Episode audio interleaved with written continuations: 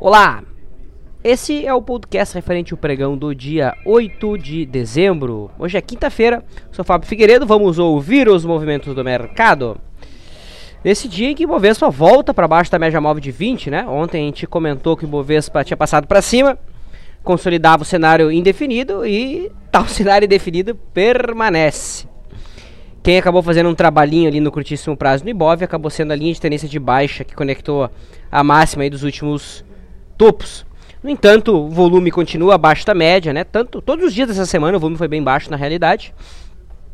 E hoje não foi diferente.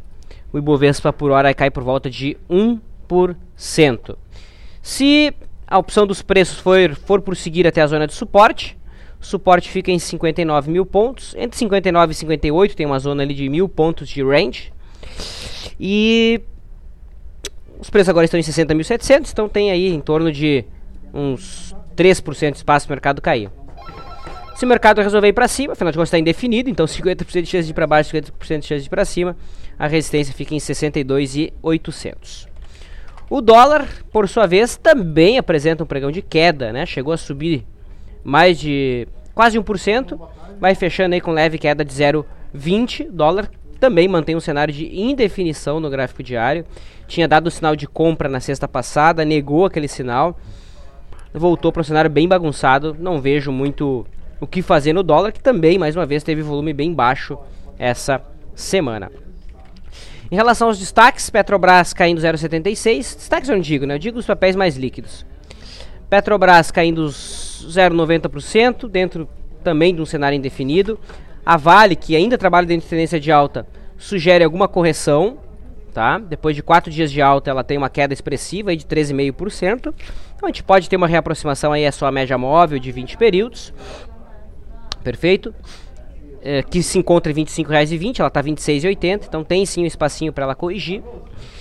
No setor de siderurgia, a CSNA 3 também tem uma queda aí de 2,8%, Gerdau caindo 0,36% e os Minas 1%. Bancos, Itaú tem meio por cento de queda. Me chama a atenção BVMF, está querendo deixar o sinal vendedor no gráfico diário. Vou aguardar até o fim do pregão para poder validar aqui um trade na ponta de venda, certo? Tendência de baixo, papel encontra a média móvel, certo?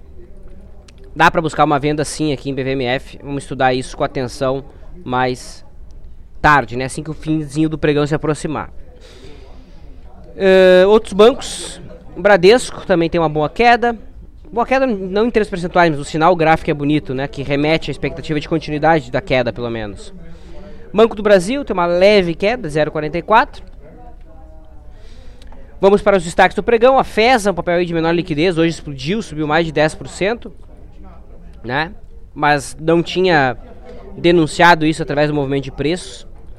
Qual 3, que a Qualicorp está tentando se livrar do topinho anterior no gráfico diário, mas falta volume teve uma boa alta aí de mais de 4,5%.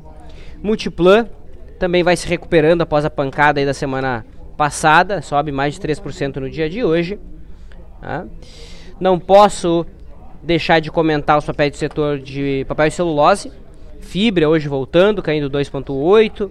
SUSB também caindo por volta de 2%, sugerindo alguma correção de curtíssimo prazo. Inclusive a senhora SUSB tem uma divergência de baixa no gráfico diário. Do setor, quem se sustentou e acabou sendo a Clabin, que vai fechando, ou operando pelo menos, em alta. Né?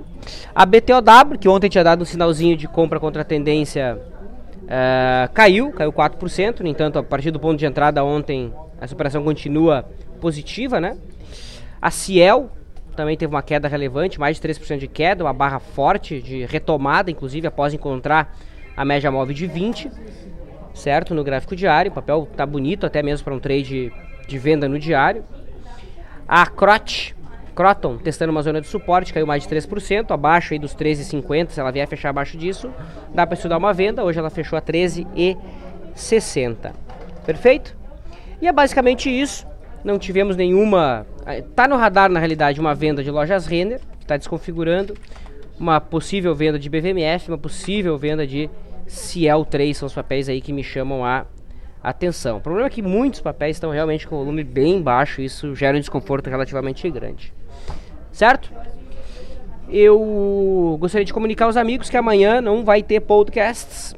Na realidade, não vai ter podcast nem amanhã, nem segunda. Talvez terça-feira, pessoal. Eu vou estar tá viajando aí para o Recife para dar um curso lá. Se eu conseguir tirar um tempinho para fazer isso, eu juro que eu farei. Tá bom? Mas se eu não conseguir, já tá todo mundo avisado. Não deixe de acompanhar nosso canal do YouTube.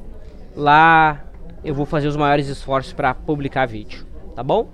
Então, bom descanso a todos. Voltamos a falar na semana que vem. Um abraço.